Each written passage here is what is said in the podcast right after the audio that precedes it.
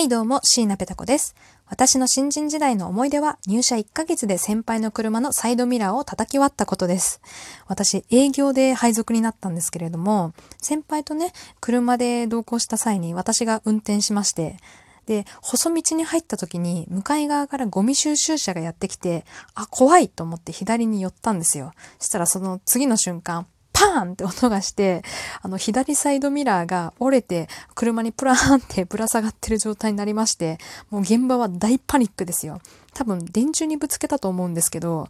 それだけじゃ終わらなくてですね、2時間後に東京で商談があるから、何としても帰らねばいけないということで、その時千葉にいたんですけどね、もうガムテープでサイドミラーをガチガチに固めて貼り付けて、私の手鏡を折って割って貼り付けて呼んだ警察にも OK をもらって、えー、それで車を走らせ無事商談に間に合ったという経緯があります。車の運転気をつけましょうね。